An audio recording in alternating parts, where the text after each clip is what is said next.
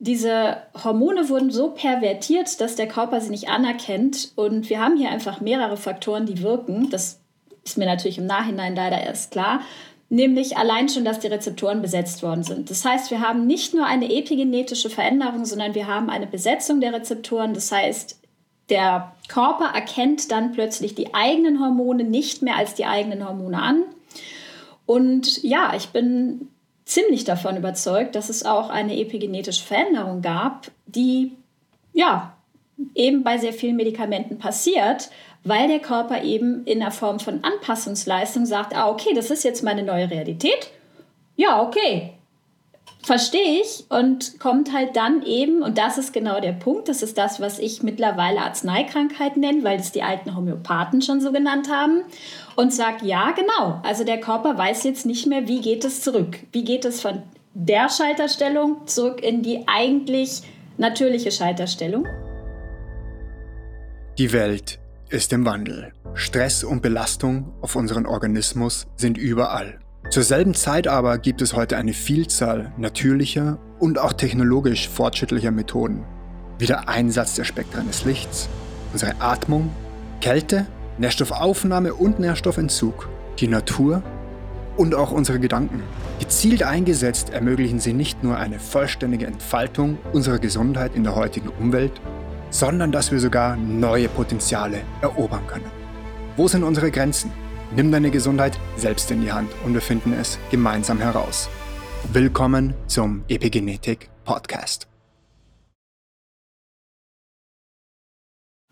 Willkommen zum Epigenetik Podcast. Mein Name ist Sebastian Dietrich und mein Gast heute Katja Trost.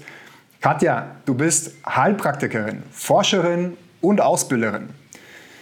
Durch ein persönliches Anliegen hast du dich immer intensiver mit dem Hormonsystem befasst, wobei du festgestellt hast, dass die klassischen Therapien, aber auch die ganzheitlichen Methoden nicht immer zielführend sind.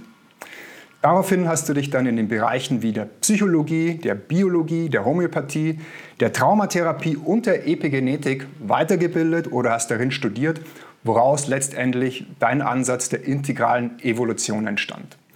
Deine Erfahrungen und Studien lehrst du in deinen Kursen und Seminaren zu Metaharmonics und du bist Autorin zweier Bücher.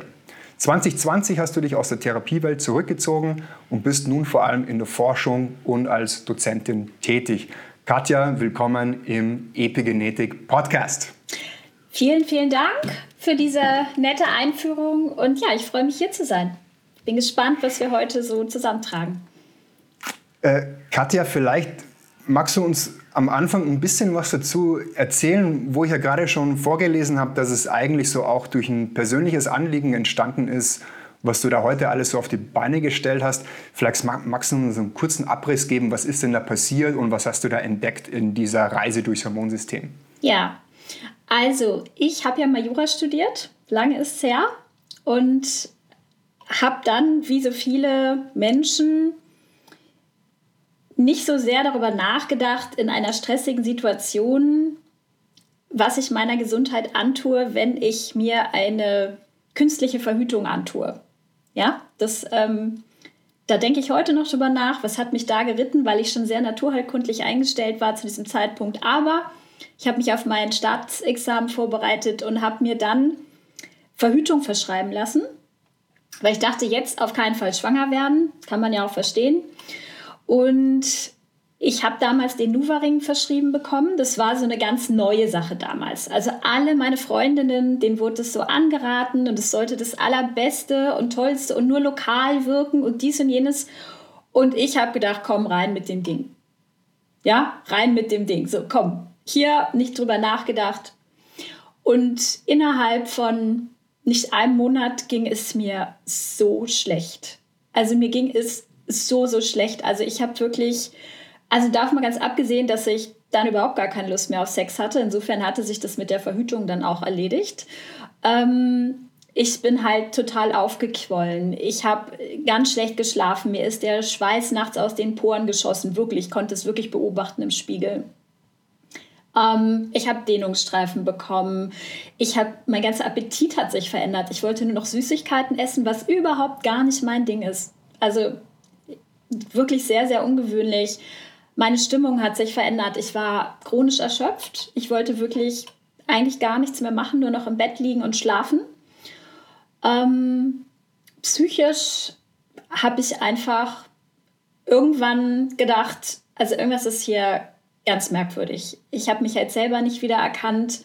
Und als ich dann mal, das war wirklich so ein Schlüsselerlebnis für mich, ich weiß noch, ich war mit meinem damaligen Freund, wir wollten ins Kino und es war ein bedeckter Tag und ich gucke hoch und dann denke ich so, oh, hoffentlich stürzt der Himmel nicht auf mich ein.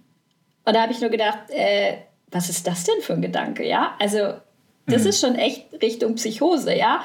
Also so viel kannte ich dann schon auch damals über die Psychologie. Wie gesagt, ich habe mich auch damals sehr für Naturheilkunde, Psychologie und so interessiert und da habe ich nur gedacht, also irgendwas ist hier ganz merkwürdig. So, dann habe ich mich hingesetzt und gedacht, okay, was, was ist jetzt gerade los in deinem Leben? Ja, okay, du hast diesen Freund, der ist relativ neu.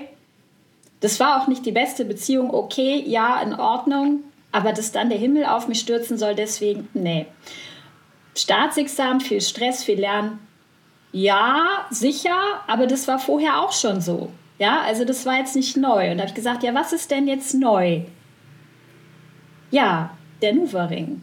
Ja. Hm. Und dann habe ich schon versucht, eins und zwei zusammenzuzählen, ja, und habe dann schon überlegt, naja, komm, Hormone, das weißt du schon, das sind schon auch Eingriffe in das ganze System. Und ich hatte vorher auch schon mal die Pille genommen, zweimal. Das war auch nicht so toll, aber es war nicht so dramatisch. Nur habe ich dann schon Muster plötzlich erkannt und habe dann gedacht, nee, dann habe ich natürlich einfach mal die Packungsbeilage durchgelesen und dachte, ja, ja, ja, ja, ja, ja, ja, ja, ja und nochmal ja. Und da war mir klar, okay, da hast du mal richtig ins Klo gegriffen. So, und ähm, habe dann einen Termin bei meiner Frauenärztin gemacht. Das hat dann ein bisschen gedauert, das dauert ja manchmal gern. Und als ich dann da war, war das Ding auch schon raus. Ne? Also das war dann für mich ganz klar, ich nehme das auch nicht weiter. Bin dann aber hingegangen. Es war vielleicht so zwei Monate, wo das Ding schon raus war oder so. Ja, also es war schon eine Weile. Und habe ihr das dann so alles erzählt. Und dann sagt sie zu mir, ach Frau Trost, Früher in den 60er Jahren, da war das so, dass Verhütung wirklich echt heftige Auswirkungen auf Frauen haben konnte, aber heutzutage, die Präparate sind so verträglich, ähm, das kann eigentlich gar nicht sein, was Sie erzählen. Habe ich gesagt, ja, es ist aber so. Und hm. dann sage ich, ja, was schlagen Sie denn vor? Ja, nehmen Sie den Ring raus. Ich so, ja, das ist längst geschehen. Und sie sagt, ja, dann müsste es Ihnen aber jetzt doch besser gehen. Ich so, eben leider nicht. Also es war ein bisschen besser. Also ich sag mal, von der Heftigkeit waren die Symptome etwas besser, aber mhm. an und für sich waren sie halt noch da so. Und dann fing eigentlich mein Weg dahin an zu sagen, okay, was kann ich tun? Und dann habe ich halt, wie ganz viele, bin ich erstmal zu meiner alten Homöopathin gegangen, habe gesagt, hier, kannst du mir helfen? Und sie so, ja, ja, also bei Verhütungsmitteln, da geben wir Sepia, es ist so ein homöopathisches Mittel, habe ich genommen, mir ging es noch schlechter. Und sie mhm. so, ja, hm, weiß ich jetzt auch nicht. Dann habe ich alles Mögliche an Heilkräutern, alles ausprobiert, ja. Und es wurde halt nicht wirklich besser.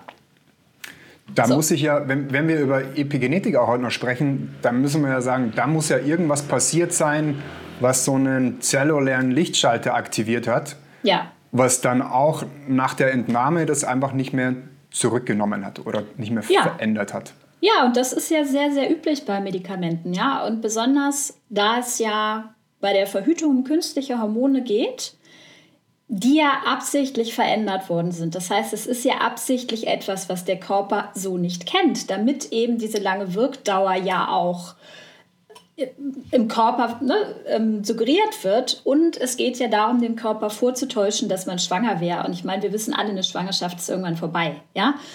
So, das heißt, diese Hormone wurden so pervertiert, dass der Körper sie nicht anerkennt. Und wir haben hier einfach mehrere Faktoren, die wirken. Das ist mir natürlich im Nachhinein leider erst klar. Nämlich allein schon, dass die Rezeptoren besetzt worden sind. Das heißt, wir haben nicht nur eine epigenetische Veränderung, sondern wir haben eine Besetzung der Rezeptoren. Das heißt, der Körper erkennt dann plötzlich die eigenen Hormone nicht mehr als die eigenen Hormone an. Und ja, ich bin ziemlich davon überzeugt, dass es auch eine epigenetische Veränderung gab, die ja eben bei sehr vielen Medikamenten passiert, weil der Körper eben in der Form von Anpassungsleistung sagt, ah, okay, das ist jetzt meine neue Realität. Ja, okay, verstehe ich und kommt halt dann eben, und das ist genau der Punkt, das ist das, was ich mittlerweile Arzneikrankheit nenne, weil das die alten Homöopathen schon so genannt haben, und sagt, ja, genau, also der Körper weiß jetzt nicht mehr, wie geht es zurück, wie geht es von der Schalterstellung zurück in die eigentlich natürliche Schalterstellung und das hat mich dann die nächsten Jahre beschäftigt. Ja, das mit der Besetzung der Rezeptoren, das ließe sich ja noch gut nachvollziehen. Und dann könnte man sagen, okay, nun, nun setze ich mal das Präparat ab, dann müssen die Rezeptoren auch wieder frei werden, aber das war es eben nicht. Und deswegen natürlich irgendwo die Vermutung, da muss dauerhaft irgendwie was sich verändert haben. Ähm, ich würde jetzt mal langsam anfangen, so ein bisschen tiefer schon ins Thema einzusteigen. Wir hatten ja schon mal einen Kollegen von dir in der Episode oder in einer letzten Episode, den Marc Richter. Da haben wir so ein bisschen über äh, auch über Epigenetik und vor allem aber über Östrogene gesprochen. Deswegen würde ich es heute gerne so ein bisschen allgemeiner halten oder allgemeiner in Bezug auf das Hormonsystem. Äh, aber dann speziell eigentlich so ein bisschen mehr auf das Thema der Traumata eingehen ähm, und welche Auswirkungen das Ganze offiziell Gesundheit haben kann vor dem Hintergrund der Epigenetik. Ähm, vielleicht mal so auf der untersten Ebene, wenn wir da einsteigen, wo ist da ein Zusammenhang Traumata, Epigenetik und Zellgesundheit unter dem Hormonsystem? Wenn man Epigenetik ja ganz grob definiert, dann ist ja das einfach, wie drücken die Gene sich aus. Ne? Also wie genau zeigen die Gene ihr Gesicht? Wir wissen jetzt ja mittlerweile, dass das 98 Prozent aller Vorgänge im Körper ausmacht. So, das heißt, es ist eine Menge. Epigenetische Veränderungen könnten ja zustande kommen, grundsätzlich durch jede Umwelteinwirkung. Von außerhalb der Zelle. Das kann auch etwas sein, was unmittelbar nah an der Zelle dran ist, aber es kann auch etwas von außen sein. So. Und wenn wir Trauma sagen, dann ist das die Definition von Trauma. Ja, das heißt, es gibt eine Einwirkung von außen, die dauerhaft im Körper eine andauernde Wirkung hat. So, jetzt kann man natürlich sagen, okay, wenn wir über Psychotrauma sprechen, dann haben wir weitere Mechanismen, die das verfestigen. Am Ende des Tages hat es natürlich immer einen Bezug zur Epigenetik, weil überall sind Zellen. Ne? Das ist ganz klar. Wir können aber natürlich sagen, es gibt bestimmte Mechanismen im Gehirn, die eben mittlerweile bekannterweise sich verändern, wenn ein Psychotrauma vorliegt. Ne? Zum Beispiel, dass die Amygdala, unser Alarmzentrum im Gehirn, besonders sensibel wird und anfängt rumzufeuern, obwohl es vielleicht gar nichts gibt. Wir wissen, dass bestimmte Strukturen im Stammhirn, äh, PAG genannt, die Todesangst speichern. Das wissen wir alles. Und dementsprechend hat das natürlich auch eine andauernde Wirkung auf das Gesamtsystem. So, wenn man jetzt noch dazu berücksichtigt, und das ist etwas, was in der Biologie sehr bekannt ist eigentlich, aber wenig beachtet wird, ist, dass biologisches Leben immer innerhalb von Hierarchien funktioniert. Das heißt, es muss Hierarchieketten geben, damit ein System gut funktioniert. Das geht anders nicht. Irgendwer muss das Sagen haben. Und das ist in unserem Körper das Nervensystem plus die Psyche. Es gehört ja zusammen. Ne? Das eine ist die organische Seite, das andere ist die psychologische Seite. Und beides steht am, äh, an oberster Stelle in der Hierarchie. Dementsprechend hat das natürlich auch einen Einfluss auf das Hormonsystem, denn das Hormonsystem steht nicht oben in der Hierarchie. Das heißt, Psychotraumata werden ganz automatisch beeinflusst oder werden ganz automatisch auch hormonelle Störungen beeinflussen, beziehungsweise auch teilweise erzeugen, ne? weil ein Psychotrauma ja auch rein hormonell Stress bedeutet und dieser Stress wird dafür sorgen, dass das ganze Hormonsystem beeinträchtigt wird und wenn dieses Trauma sich nicht auflöst, dann ist es auch nachhaltig beeinflusst. Also das ist so die große Zusammenfassung. Ja, ich finde das, find das super schön erklärt und äh, das hat mich jetzt gerade so an, ein Schaubild erinnert, was ich mal gesehen habe. Das sah super kompliziert aus, das war aus irgendeiner Studie heraus und da ging es darum, welche Einflüsse, nachhaltigen Einflüsse oder epigenetische Auswirkungen äh, Stress in jungen Jahren hat. Und dann ja. ging es, glaube ich, primär um Cortisol, was untersucht wurde. Und ja. dann hat man gesehen, ähm, dass unterschiedliche Bereiche des Gehirns waren aufgezeichnet und dass sich Cortisol in den jungen Jahren, egal wo, woher das rührt, welches Traumata da passiert, sich auf so viele Bereiche und auf so viele unterschiedliche Gene negativ auswirkt. Da war die Amygdala, ja. Amygdala dabei, da, da war der Hypothalamus natürlich mit dabei und solche Szenarien. Und da ist immer natürlich die Frage, ähm, wow, wenn sich da so früh schon so ein Schalter umlegt, dann leide ich im Endeffekt vielleicht ja mein ganzes Leben darunter, wenn ich das nicht irgendwie auflöse. Wir werden auch gleich ein bisschen natürlich später darüber sprechen, wie kann ich das auflösen, wie schwierig mag das sein, wie, wie einfach kann das vielleicht sein, was, was hängt da alles dran. Aber das ist super komplex und deswegen ist es natürlich umso spannender, wenn es solche ganzheitlichen Therapiekonzepte gibt, die sowas auch berücksichtigen. Jetzt sind wir aber schon ziemlich tief drin in der Materie. Ich würde gerne noch mal, ich würde gerne noch mal so einen kleinen Schritt zurückgehen.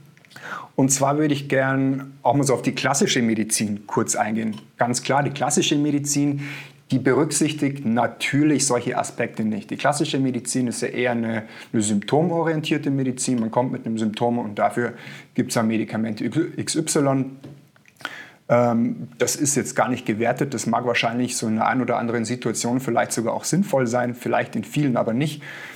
Und in einem deiner Online-Kurse gehst du sogar darauf ein. Du gehst aber sogar noch ein Stückchen weiter und sagst, dass neben der klassischen Medizin auch die funktionelle Medizin, deren Ziel ja eigentlich ist, ursachenorientierte Medizin, Medizin zu betreiben, dass das auch nicht immer äh, zielführend ist. Vielleicht kannst du da uns ganz kurz mal diese Kernmessage zusammenfassen, was ja. du darüber bringst in diesem Online-Kurs. Ja, also das Ganze kam eben aus meiner Erfahrung, dass ich alle möglichen Therapien ausprobiert habe und durchaus sehr, sehr viel gelernt habe aus so Ansätzen wie Homöopathie, wie ähm, traditionelle chinesische Medizin. Also da wird häufig vieles gut erklärt, das ist das eine Thema, aber wenn es an die Lösung geht, blieben die halt hinter meinen Erwartungen zurück. So, das ist das Erste. Und das Zweite ist dieser Aspekt, dass es eine zentrale Schaltstelle im Körper gibt, die sich auf alle Systeme auswirkt.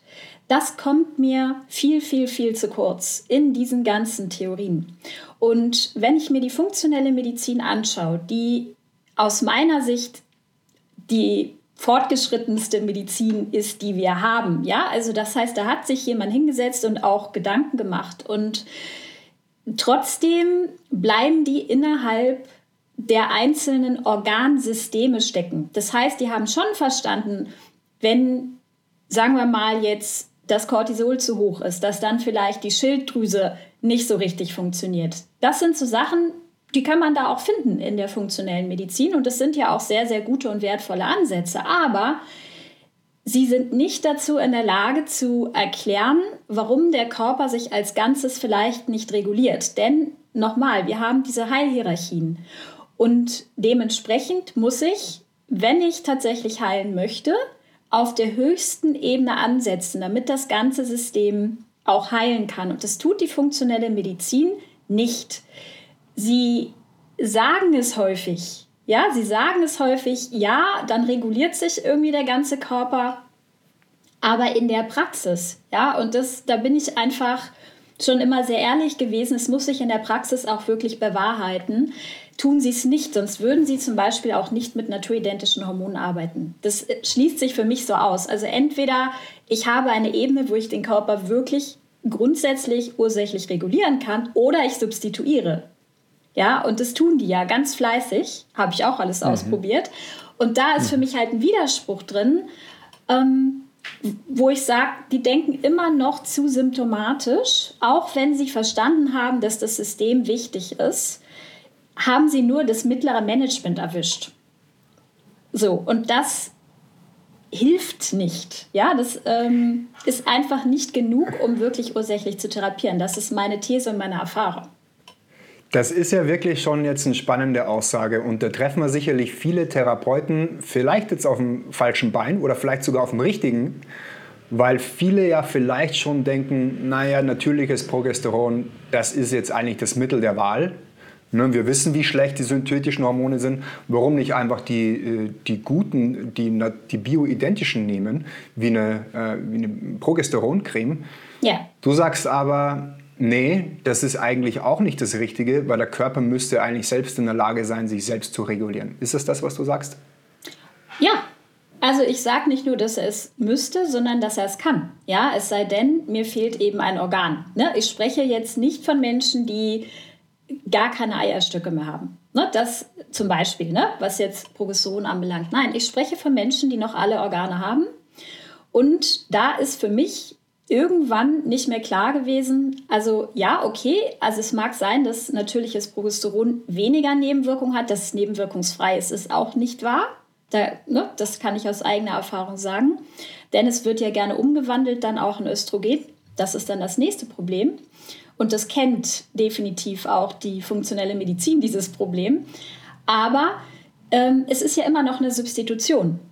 Und da tut mir leid, das hat mich einfach nicht überzeugt und hat eben mich auch in der Wirkung nicht überzeugt. Und ich habe es hm. ja auch irgendwann beobachtet bei meinen Patienten. So kam das ja. Ich habe mich ja nicht irgendwann hingesetzt und gesagt, ich mache eine Praxis auf für natürliche Hormonregulation, sondern ich war erstmal Heilpraktikerin, hatte ein eigenes Problem und habe dann irgendwie gesehen, ja, okay, jetzt kriegen die alle Progesteron, ne, nicht von mir, aber von teilweise auch befreundeten Ärzten. Und es wird immer noch nicht wirklich besser, beziehungsweise es wird so kurzfristig besser, dann treten an anderer Stelle wieder Probleme auf. Und da habe ich gesagt, nee, das ist doch immer noch Substitution und erzeugt eine andere Abhängigkeit. Und das macht für mich keinen Sinn. Hm. Jetzt muss ich aber noch mal einen Satz aufgreifen, weil der war super spannend. Auch die Gabe von externem Progesteron kann die Östrogen ja. nicht Produktion, ja die, die Östrogenbildung, sage ich mal, unterstützen. Ja, natürlich. Das gibt es, wenn man, wenn, man wenn, man, wenn man so ein Hormonschaubild sich vor Augen hält, dann gibt es so diesen Pfad, wo genau. Progesteron quasi auch umgewandelt werden kann genau. in Testosteron oder auch in Östrogen. Da hofft man dann vielleicht immer, wow, das sieht ja super kompliziert aus, da sind mehrere Schritte drin, aber es, es funktioniert scheinbar. Und du hast es auch häufiger gesehen, dann möglicherweise in Laborwerten oder dann vor allem in Symptomen. Ja. Ja, das, das heißt, ist genau das Progesteron, das, das heißt, das Progesteron findet dann seinen Weg nicht oder kann nicht wirklich wirken, sodass der Körper dann doch eher den Weg wählt, um Östrogene herzustellen. Ja, es gibt Was ja kann einen da so ein dafür. Wirkmechanismus sein? Mhm, ja, genau. also der Körper stellt ja nicht umsonst diese Östrogene her. Ne, das, das ist ja das Ursprungsthema, ist ja, der Körper stellt zu viele Östrogene her oder das Verhältnis Progesteron-Östrogen ist nicht richtig, wie auch immer. So, und ich muss mich doch fragen, warum. Und nur weil ich da jetzt Progesteron reinhau, sagt der Körper nicht, oh ja, dann haben wir halt mehr Progesteron. Der Körper lässt sich aus meiner Sicht eben nicht foppen. Der sagt, wir haben hier ein Problem und es ist mir ehrlich gesagt ziemlich wurscht, ob du mir Progesteron gibst oder nicht, weil ich kann dieses Progesteron auch nehmen, um Östrogen daraus herzustellen und auch Cortisol im Übrigen. Ja, mhm. das geht ja auch noch. Und das mhm. tut er meistens auch. Und er hat Gründe dafür. Und das hat was mit der Nebenniere zu tun. Ja, wenn die Nebenniere, die ja für Stressproduktion sozusagen zuständig ist, eben durch die Produktion von Cortisol und von ähm, Adrenalin, dann wird sich diese Verschiebung auch zeigen. Das ist meine Erfahrung und für mich ist es auch nur logisch. Ja, also es ist einfach, dieser, diesen Pfad gibt es und nur weil man eben beschließt, ja, ich packe da jetzt ein bisschen Progesteron rauf, wird sich der Körper nicht von seinem Grundmechanismus abbringen lassen. Das macht er halt nicht. Mhm. Vielleicht kurzfristig und dann mit neuen Nebenwirkungen, wie gesagt. Dann musst du immer mehr Progesteron reingeben und kriegst dann andere Probleme, beziehungsweise dann wird das Ganze noch angeheizt. Ich habe das an mir selber im Übrigen auch ausprobiert. Ne? Also das kann ich keinem raten, aber ich äh, habe das richtig ausprobiert an mir, wie das funktioniert. Hm. Es war nicht schön. Gehen für mich im Kopf immer so viele Fragezeichen gleich los. Warum macht das der Körper? Warum, warum, warum? Und da frage ich mich, warum ist eigentlich Östrogen immer in Anführungszeichen das Negative? Oder warum reagiert der Körper in solchen Situationen mit einer erhöhten Östrogenproduktion? Warum produziert er nicht vermehrt tatsächlich Progesteron? Warum produziert er nicht vielleicht ein anderes Hormon? Das ist dann doch immer irgendwie geht alles in diese eine Richtung, in diese Östrogendominanz. Ja, und Cortisol. Warum? Das ist und am Cortisol? Ende, es ist am Ende der Synthesekette.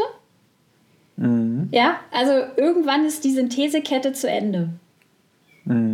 So, also das eine verwandelt sich in das andere, dann ist die Synthesekette zu Ende. So, das ist schon mal ein Hinweis. Das ist für mich noch nicht die ganze Wahrheit, könnte theoretisch auch wieder in die andere Richtung gehen, aber es ist schon mal eine Aussage. Das zweite ist, bei Stress im Körper sollen wir uns nicht vermehren. Die Vermehrung soll nicht stattfinden. Deswegen verschiebt der Körper diese Verhältnisse, damit wir uns nicht vermehren. Das ist, da ist Das ein Sinn dahinter. Das macht ganz viel Sinn alles.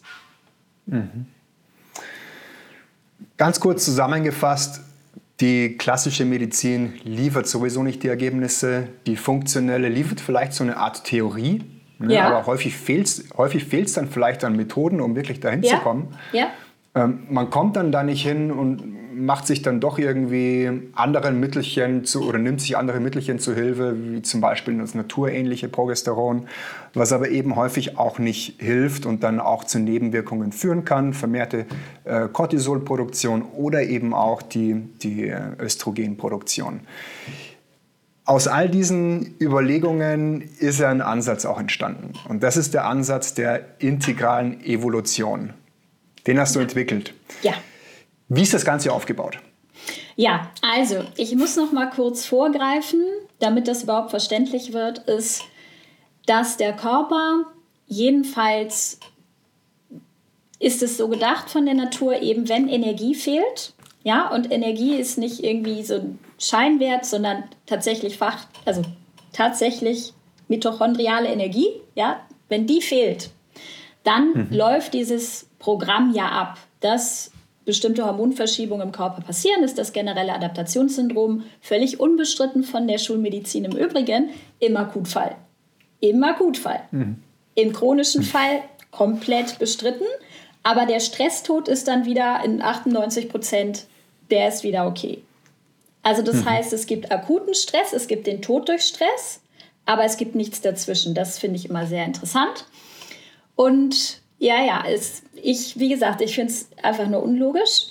Aber wenn Energie fehlt, dann geht der Körper in eine Energiekonservierung hinein. Wie gesagt, völlig unbestritten des generellen Adaptationssyndroms. Das heißt, nach Adam Riese, wenn ich weiß, dass ein Energiemangel das Problem ist, muss ich zunächst einmal wieder Energie in das System zuführen. So. Das habe ich dann irgendwann verstanden und gedacht, aha, der Körper geht ja nicht umsonst in diese Stressspirale rein.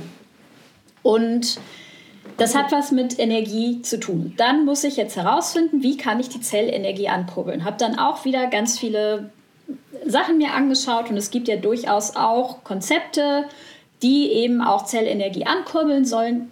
Auch das hat mich leider nicht überzeugt in ihrer Wirkung oder in seiner Wirkung. Und da habe ich gedacht, hm, okay, da muss ich jetzt weiter forschen. Da sprichst, du jetzt über die, da sprichst du jetzt über die mitochondriale Therapie, sowas in die Richtung. Genau, genau so. Und dann habe ich meine eigene mitochondriale Therapie entwickelt und dachte, jetzt habe ich's.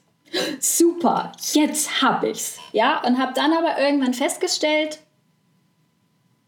und das wollte ich erstmal gar nicht glauben, je mehr ich die Zellenergie gesteigert habe, bei mir und bei anderen, desto mehr wurden Entzündungen getriggert, desto mehr wurden autoimmune Prozesse getriggert, desto mehr haben sich Patienten selbst sabotiert.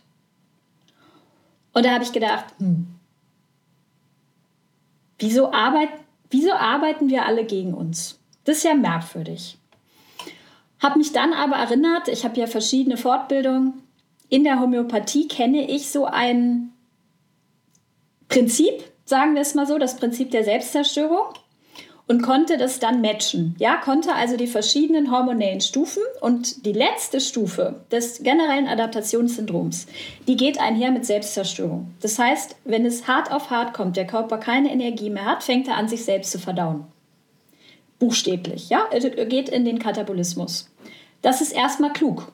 Kurzfristig ist es super, ja, also wenn ich dann irgendwie drei Tage Hungersnot äh, überstehen kann dadurch, wunderbar, habe ich halt ein paar Muskeln verloren, wen interessiert's? Wird das Ganze natürlich chronisch, ist es keine so gute Idee mehr, wenn ich mich chronisch selbst verdaue. Aber da habe ich erkannt, Es gibt einen biologischen Selbstzerstörungsmechanismus, der sich, warum auch immer, und wie gesagt, das war dann so der Anfang, der sich verselbstständigt hat. Der also fixiert ist. Dieser Selbstverdauungsmechanismus, dieser Selbstzerstörungsmechanismus ist fixiert obwohl es gar keine biologische Notwendigkeit mehr gibt, weil jetzt gebe ich ja die Energie rein und ne, meine Erwartung war, dann beendet sich dieser Modus wieder. Ist leider nicht passiert, also musste ich anfangen, mit dieser neuen Erkenntnis zu arbeiten und habe dann eben rausgefunden, ah ja, es gibt ja noch andere Themen.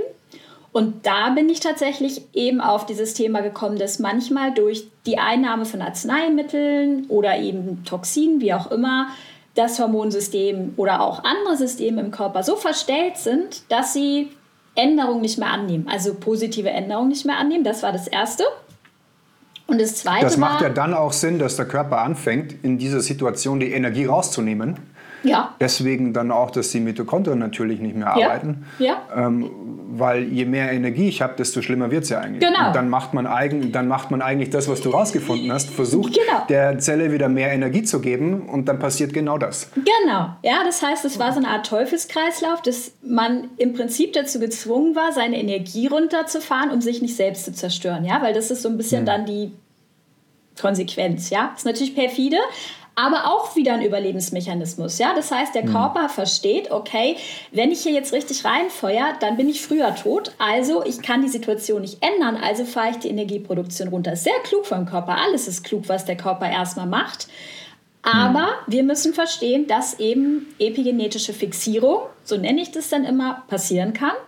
Und habe dann eben gesagt, okay, jetzt muss ich also rausfinden, wie kommt es zustande? Also warum ist es so, dass dieser Selbstzerstörungsmechanismus tatsächlich fixiert worden ist? Und dann habe ich eben gedacht, okay, ja, Psychotraumata, da war ich sehr mit vertraut. Also ich war noch keine ausgebildete Traumatherapeutin damals, aber ich habe sehr viel an mir auch gearbeitet und ne, konnte Familien stellen, habe da auch schon Gruppen geleitet und ach, dies und jenes. Das war mir schon ein Begriff. Dann eben die Arzneikrankheiten, wie ich sie nenne, also ne, durch, durch Arzneikrankheiten halt verursachte epigenetische Fixierung. Und dann kam noch etwas Drittes dazu, was dann so ein bisschen nochmal äh, äh, das fehlende Puzzlestückchen war, dass das Nervensystem selber, was ja sehr, sag mal, ein Stiefkind ist der Medizin, das Nervensystem an und für sich.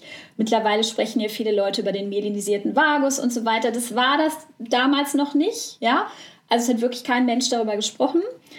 Und dann habe ich festgestellt, das Nervensystem selber ist bei sehr, sehr vielen Menschen einfach nicht reif. Ja, das ist auch wieder ein Thema Reife. Das können sich sehr wenig Menschen vorstellen. Was ist das überhaupt? Das ist ein ganz abstraktes Konzept. Aber ich habe festgestellt, dass viele Menschen einfach kein Nervensystem haben als Erwachsene, was adäquat für einen erwachsenen Körper ist. So könnte man es am einfachsten sagen. Das heißt, die haben ein Nervensystem, was einer Person entspricht, die unter ein Jahr alt ist. Ja, jetzt wissen wir, Babys, die können auch nicht mal laufen. Die haben eine ganz andere Weltsicht, die können ganz andere Dinge nicht, ja. Und da war mir klar, okay, wenn das Nervensystem, denn das hatte ich inzwischen verstanden, so wesentlich ist für die Regulation im Körper, dann ist es natürlich fatal, wenn dieses Nervensystem den Job nicht ausführen kann, den es aus, was es ausführen müsste oder können müsste. Da habe ich gedacht, okay, das ist jetzt echt übel und wie das dann manchmal so ist, habe ich dann durch einen Zufall, wenn man so möchte, eine Methode kennengelernt, die genau diese Lücke auch geschlossen hat und habe mich da selber erstmal in das Training begeben und habe da sehr, sehr viel verstanden, auch wie das Nervensystem mit dem Hormonsystem zusammenhängt und so weiter und so fort. Und so schloss sich langsam der Kreis und daraus hat sich meine Methode dann entwickelt. Das klingt unglaublich spannend und vor allem die, äh, die Info mit, äh, mit dem Nervensystem und dass wir möglicherweise ein Nervensystem haben, das nicht unserem aktuellen Alter entspricht, da werden wir gleich noch ein bisschen mehr darauf eingehen. Ich würde erst auf den ersten Part gerne eingehen, und zwar auf die Traumen. Ähm, und dann uns ein bisschen vorarbeiten oder die Brücke schlagen dann zum Nervensystem. Ähm, was sind denn eigentlich wenn wir vielleicht mal allgemein weitermachen, mögliche Ursachen für ein gestörtes Nervensystem. Du hast ja schon äh, eine Sache gesagt, also Traumata, du hast auch ganz kurz dann die Arzneimittel in den Raum ge geworfen. Ist das jedes Arzneimittel oder was sind denn so die gängigen Sachen, die man eigentlich berücksichtigen muss?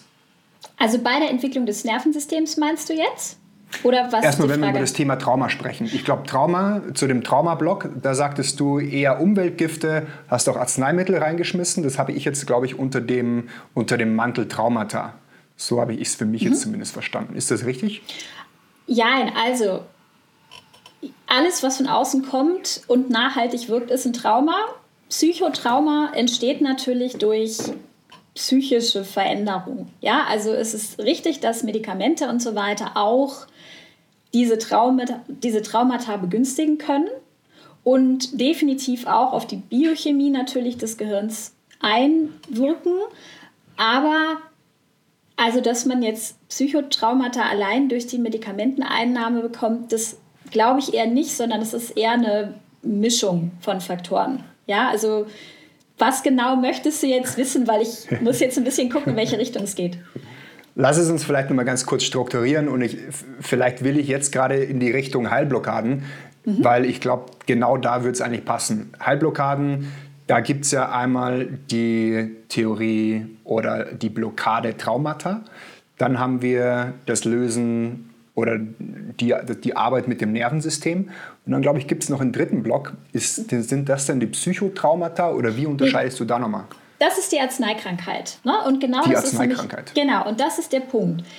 Ich war ja stehen geblieben an dem Punkt, dass ich mich gefragt habe, warum zerstören wir uns selbst, obwohl es keine Notwendigkeit biologisch mehr dafür gibt. Mhm. Das habe ich dann erstmal Heilblockaden genannt. Ja, weil ich wusste ja noch nicht so richtig, was ist es. Ja, ich wusste, es gibt eine Heilblockade, aber was ist es denn? So. Mhm. Und dann hat sich eben herausgestellt über die Zeit, es sind eigentlich drei Gebiete, die am heftigsten dafür zuständig sind. Also das hat sich auch immer wieder bestätigt. Und das sind eben diese Arzneikrankheiten, das sind die Entwicklungstraumata. Also es sind gar nicht so sehr Monotraumata. Also wenn jetzt irgendwer irgendwann mal was erlebt hat, klar, schlimm genug, aber das ist nicht das, was das eigentliche Problem ist. Und dann haben wir eben die Unreife des Nervensystems. Und das ist sozusagen dieser große Bereich der Heilblockaden, die ich aufdröseln muss, die ich heilen muss, damit ich die Energie überhaupt steigern kann. Und das wiederum ist die Voraussetzung, dass der Körper in die Selbstheilung geht, weil ohne Energie keine Selbstheilung. Ja? Also so hängt das Ganze zusammen. So, und dann muss man sich das eben angucken. Da gibt es wahrscheinlich auch eine Brücke von diesem Psychotraumata hin zum Nervensystem. Das hängt wahrscheinlich auch irgendwie zusammen. Das kann man auch wahrscheinlich nicht so isoliert betrachten. Psychotraumata, was kann man sich denn da vorstellen? Wann passiert das meistens oder kann man überhaupt von meistens sprechen? Passiert es meistens in der Kindheit oder kann das eigentlich jederzeit auch im Erwachsenenalter passieren, dass sich das dann epigenetisch ähm, über die Folgejahre auswirkt? Und warum wirkt sich es vielleicht bei dem, an, bei dem einen oder anderen intensiver aus als bei dem anderen, auch wenn es vielleicht ein ähnliches Trauma war?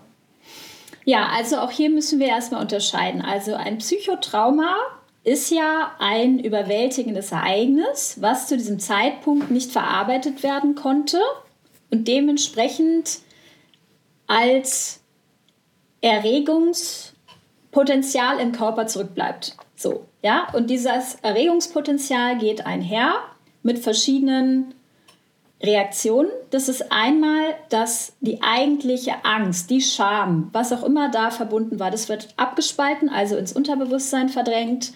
Dann haben wir die Mechanismen, die tatsächlich eher nervensystemmäßig auch vermittelt werden. Das ist Kampf oder Flucht, das ist die Starre. Gibt es ein paar Unterarten von, aber das ist so die, die Hauptsache. Auch das wird kognitiv abgespalten. Das heißt, wir nehmen das nicht mehr wahr, aber wir können es eben in manchen Situationen, meinetwegen durch Herzklopfen oder so, immer noch wahrnehmen. Mal mehr, mal weniger, kommt darauf an, wie gut man kompensiert ist. Und dann finden noch Lernerfahrungen statt. Das heißt, dann kommen noch Glaubenssätze dazu. Diese Glaubenssätze sind auch immer selbstzerstörerisch. Ja, das heißt, die haben immer etwas damit zu tun, ich bin ein Nichts, ich bin ein Niemand, ich werde nicht geliebt, ähm, ich habe es verdient, dass man mich so und so behandelt. Da kommt der sogenannte Locus of Control Shift dazu, auch anerkannt in der Psychologie, wenig beachtet, wo das Kind hauptsächlich, also meistens passiert es im Kindesalter, beschließt, ich muss das ja alles verdient haben, was ich hier erlebe, sonst würde es mir nicht passieren. Und das ist, wenn man es wirklich runterbricht, ein Selbstzerstörungsmechanismus. Ja? Das heißt, auf der psychischen Ebene haben wir hier einen sehr starken Motor dafür, dass wir im späteren Leben dafür sorgen, dass wir uns selbst zerstören, zum Beispiel durch autoimmune Prozesse. Und das ist so der allgemeine Mechanismus des Traumas. Jetzt muss ich aber sagen, nicht jedes Trauma ist gleich schlecht oder gleich schlimm, wenn es um die Regulation des Körpers geht. Jedes Trauma wird auch Stressmechanismen auslösen. Ich habe gerade vergessen, dass natürlich auch die Nebenniere stimuliert wird, das Nebennierenmark. Ne? Das heißt, ich habe mehr Cortisol, ich habe mehr Adrenalin im Blut und so weiter und so fort. Aber das Problem ist, dass sogenannte Entwicklungstraumata, also ganz bestimmte Traumata, die mich davon abhalten, eine gesunde Persönlichkeitsstruktur zu entwickeln, die dann später dazu in der Lage ist, ein System zu regulieren. Das ist das Problem. Das, das ist jetzt, da geht es jetzt Richtung Entwicklung und das ist für viele Menschen schwer zu verstehen. Wir brauchen eine bestimmte Struktur in uns. Eine Struktur des Nervensystems, eine Struktur der Psyche und eine Funktionalität, die dazu gehört. Es ist immer alles eine Frage von Struktur und Funktion. Und diese oberste Ebene, die ich vorhin schon angesprochen habe, ne, also der Boss, der Boss, der sagt, hier geht's lang und alle folgen, das ist das, was wir brauchen für die Heilung. Dieser Boss ist nicht von Anfang an im Leben da. Ja, das heißt, ein Kleinkind ist hilflos. Wir sind beim Kleinkind der Ersatzboss. Wir müssen das Kleinkind regulieren. Ja, in unserer Funktion als Erwachsene regulieren wir das Kleinkind, damit das Kleinkind irgendwann idealerweise ein sogenanntes autonomes Wesen wird. Autonom heißt, selbstständig im Leben agieren zu können. Diese Autonomie entsteht bei den meisten Menschen nur unvollständig. Rein auf der Ebene des Nervensystems. Und wenn man diese Autonomie nicht hat, dann fehlt einem diese oberste Ebene. Dann hat man lauter regionale Süppchen, zum Beispiel das Hormonsystem, das Immunsystem, aber es gibt keine Koordinationsstelle. Und das ist für ein Kind, wie gesagt, das ist von der Natur so angelegt, da kommen ja auch Mama und Papa und sagen, jetzt gehst du ins Bett, jetzt machst du dies, jetzt wird gefüttert und so weiter. Aber bei einem Erwachsenen funktioniert das nicht. Und zwar sowohl in Bezug auf die Heilung als auch in Bezug auf gesunde Beziehungen und so weiter und so fort. Das heißt, durch diese Entwicklungstraumata wird das Entstehen dieser Struktur verhindert. Und das ist das Gravierende. Das heißt, ich muss herausfinden, nicht nur, oh, gibt es irgendwelche Traumata. Ja, so. Das kann man später nochmal machen. Ja, da geht es mehr um Lebensqualität. Aber wenn ich diese oberste Instanz im Körper entstehen lassen möchte, dann muss ich herausfinden, welche konkreten Traumata dazu geführt haben, dass diese Selbststeuerungsinstanz, die Selbstregulation nicht entstehen konnte. Und das fängt an im Mutterleib. Und zwar, ich behaupte mal, bei jedem. Du sagtest so, okay, warum ist es beim einen schlimmer, beim anderen nicht? Weil Entwicklungstraumata aus meiner Sicht und meiner Erkenntnis bei jedem vorhanden sind. Ja, ich habe noch keinen getroffen, bei dem es nicht so ist. Aber das Ausmaß, das ist das eine. Das Ausmaß ist unterschiedlich und was leider auch verwechselt wird, ist Funktionalität und echte Gesundheit. Und viele Menschen sind funktional, bis sie es halt nicht mehr sind. Ja, du guckst drauf und denkst, wieso? Die sind doch super, denen geht's gut, die sind erfolgreich. So, ja. Und dann sieht man eben, dann kommen doch Krankheiten, dann haben sie schlechte Beziehungen. Das heißt, die können in bestimmten Bereichen sehr gut funktionieren, aber im Ganzen eben auch nicht. Und das sind so zwei Dinge, die halt reinkommen. Ja, und klar, das Alter spielt eine Rolle. Ne? Das heißt, es zeigt sich immer mehr, je, alter man, je älter man wird, zeigen sich Lücken im System umso mehr.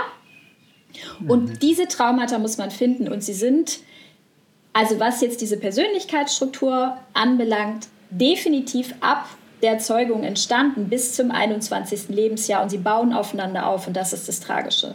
Das heißt, ich brauche mir nicht anzugucken, was ist mir mit 17 Jahren passiert, wenn ich mir nicht zuerst anschaue, was ist mir mit 0 Jahren passiert. Hm. Weil dann kann sich diese Struktur wie eine Leiter aufbauen, wie ein Stufensystem aufbauen. Sehr, sehr interessante Sachen waren da jetzt drin, Katja.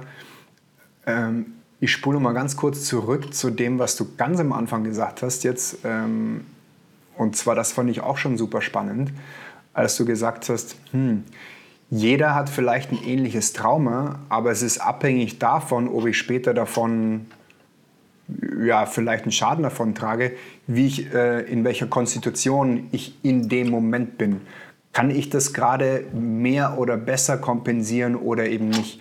Und da ist natürlich so ein vulnerables Kind äh, super anfällig für jede Menge ähm, psychische Traumata. Deswegen ist es wirklich super wichtig, dass man in der Zeit, wo auch das, Epi, wo das Epigenom sich ja vor allem ausbildet, dass man da erstmal alles richtig macht oder so wenig wie möglich falsch macht. Klar. Das Nervensystem, das fand ich jetzt auch sehr faszinierend, was da alles stattfindet. Und vielleicht mal zum Verständnis. Wie muss man sich das vorstellen, wenn man jetzt einfach mal so auch von einer Neuroanatomie spricht? Du hast vorhin darüber gesprochen, dass, dass so ein Nervensystem vielleicht bei einem Erwachsenen überhaupt nicht ausgeprägt ist oder vielleicht auf der Stufe eines Neugeborenen oder eines Kindes ist.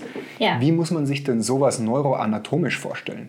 Ja, also erstmal ganz wichtig, es gibt das Gehirn, ne, das ist im Kopf, das wissen die meisten Menschen, und dann gibt es die Nerven im Körper, ne, die also sozusagen, also das Rückenmark, das gehört noch zum Gehirn dazu, und dann gehen aber Nerven ab. Und wir haben sozusagen zwölf große Paare. Äh, die Hirnnerven, die gehen ab vom Gehirn und die sind für verschiedene Sachen zuständig, zum Beispiel Augenbewegungen, Gesichtsmimik, alles, was wir uns irgendwie vorstellen können, äh, Blasenkontrolle, ne? dann gibt es den ganz großen, den größten Nerv, das ist der Vagusnerv, da haben vielleicht einige schon was von gehört. Und das sind diese Hirnnerven und die müssen ja irgendwie gesteuert werden.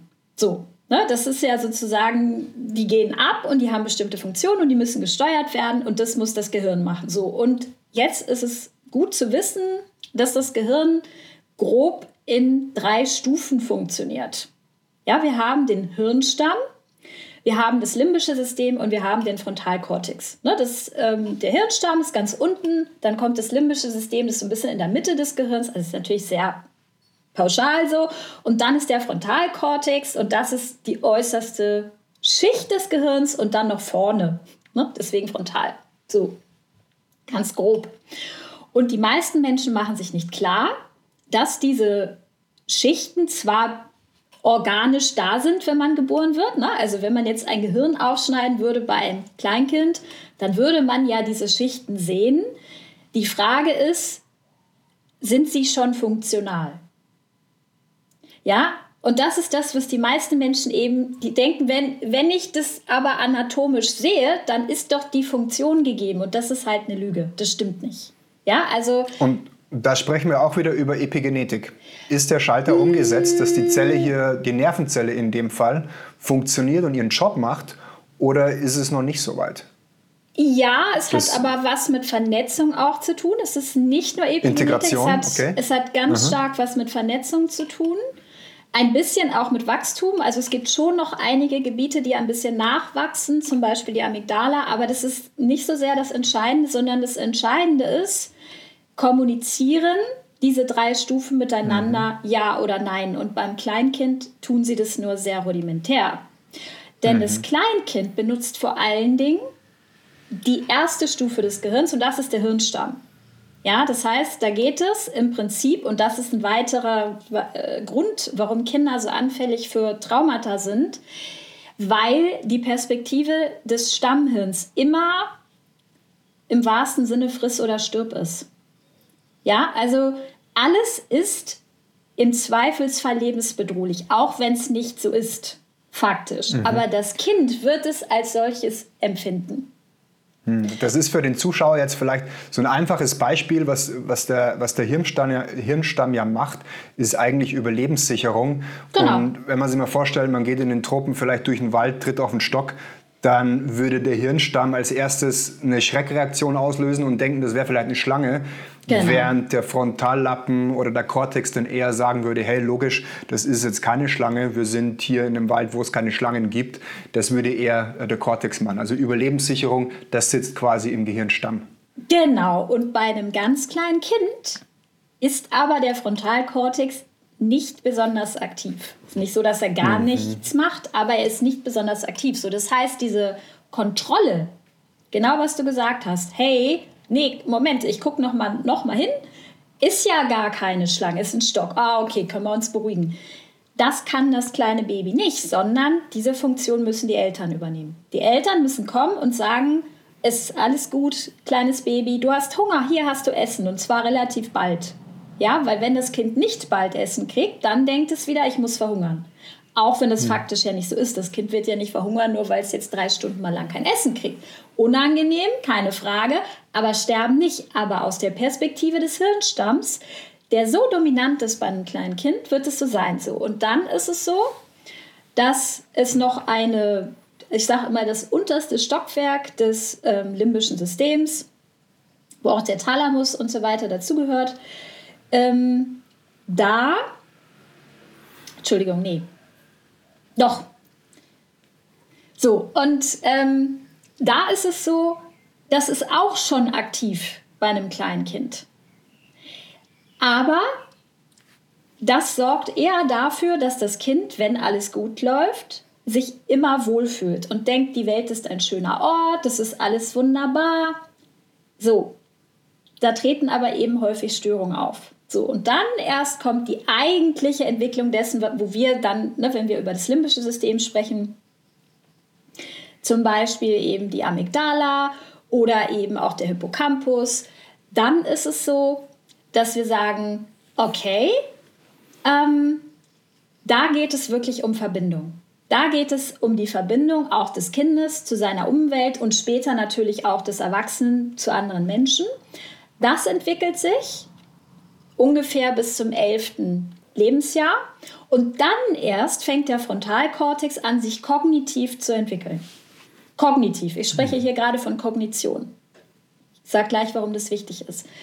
Wenn das so ist, dann irgendwann können wir tatsächlich sagen, oh nein, das ist ja gar keine Schlange, wir können uns beruhigen, es ist alles fein. Dann gibt es so eine Art Kontrollmechanismus und hier sehen wir wieder die Hierarchie. Dieses Thema Hierarchie ist ein wiederkehrendes Thema und unbedingt wichtig. Das heißt, bei den meisten Menschen ist das Stammhirn weiterhin der Boss.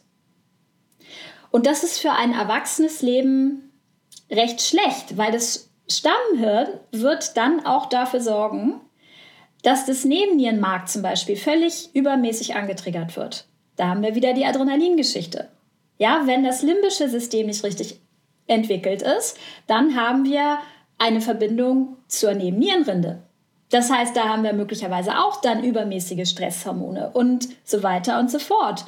Und dementsprechend ist es einfach überragend wichtig, dass diese Gehirnstufen, wie ich sie nenne, gut miteinander vernetzt sind. Und wenn du jetzt aber fragst, ja, okay, wie geht denn das? Naja, das erste ist, verpfuscht dein Kind nicht emotional, das ist das erste, da haben wir die Entwicklungstraumata, aber es gibt noch einen zweiten Aspekt und das ist das Nervensystem. Das heißt, dass diese, dass diese Vernetzung überhaupt stattfindet, die, also hat zur Voraussetzung, dass sogenannte frühkindliche Reflexe nicht mehr persistieren. Die sind nämlich in unserem Hirnstamm angelegt, wenn wir auf die Welt kommen. Und das kennt ja jeder. Babys haben ja keine besonders gute motorische Kontrolle. Ne, das müssen die erst lernen. Also wie oft müssen die die Gabel oder den Löffel wahrscheinlich eher am Mund vorbeiführen. Ja, also die greifen daneben. Die ähm, haben ja diesen Greifreflex noch sehr, sehr stark am Anfang. Also nicht sofort, aber dann erwacht er und so weiter und so fort. Und das ist eben die Geschichte, dass diese frühkindlichen Reflexe dazu da sein sollten, diese Gehirnentwicklung vorzubereiten. So. Und bei vielen Menschen ist es so, dass diese frühkindlichen Reflexe, die eben nützlich sind, wenn man ein ganz kleines Baby ist, weil man eben diese reflexartigen Bewegungen zur Verfügung hat, die einem im Prinzip beibringen sollen, wie man die Muskeln bewusst benutzt. Das ist deren Aufgabe. So, und bei vielen Menschen ist das so nicht passiert. Das Tragische ist, dass dann parallel die Gehirnvernetzung nicht stattfindet, sodass die spätere kognitive Entwicklung nur lückenhaft stattfinden kann. Das ist das Problem. Hm. Das ist natürlich super spannend, weil wenn diese Vernetzung nicht stattfindet, äh, dann kann sich ja das nicht nur negativ auf äh, das Hormonsystem auswirken, das kann sich ja grundsätzlich auf alle Systeme oder auch auf jede Zelle auswirken, äh, auf den Bewegungsapparat auswirken, im Endeffekt auf ja. den ganzen Körper auswirken. Ja, Deswegen eben. ist sicherlich auch eine hormonelle Reaktion auch immer verbunden mit einer körperlichen ähm, Reaktion, wie zum Beispiel so eine Schutzhaltung vielleicht, wenn es äh, um Cortisol oder wenn es um Stress geht und was alles damit verbunden ist. Ähm, super interessanter Zusammenhang mit dem Nervensystem, mit den Verbindungen. Äh, sicherlich für viele der Zuschauer jetzt super komplex. Ich versuche es mal ganz äh, in einfachen Worten vielleicht zusammenfassen. Das heißt, wenn wir geboren werden, dann wird sich in einem gewissen Zeitraum unser Nervensystem ausprägen. In den frühen Jahren sind wir vor allem immer noch so eher in diesen Überlebens Überlebensfunktionen drin, die vor allem im Gehirnstamm geregelt werden.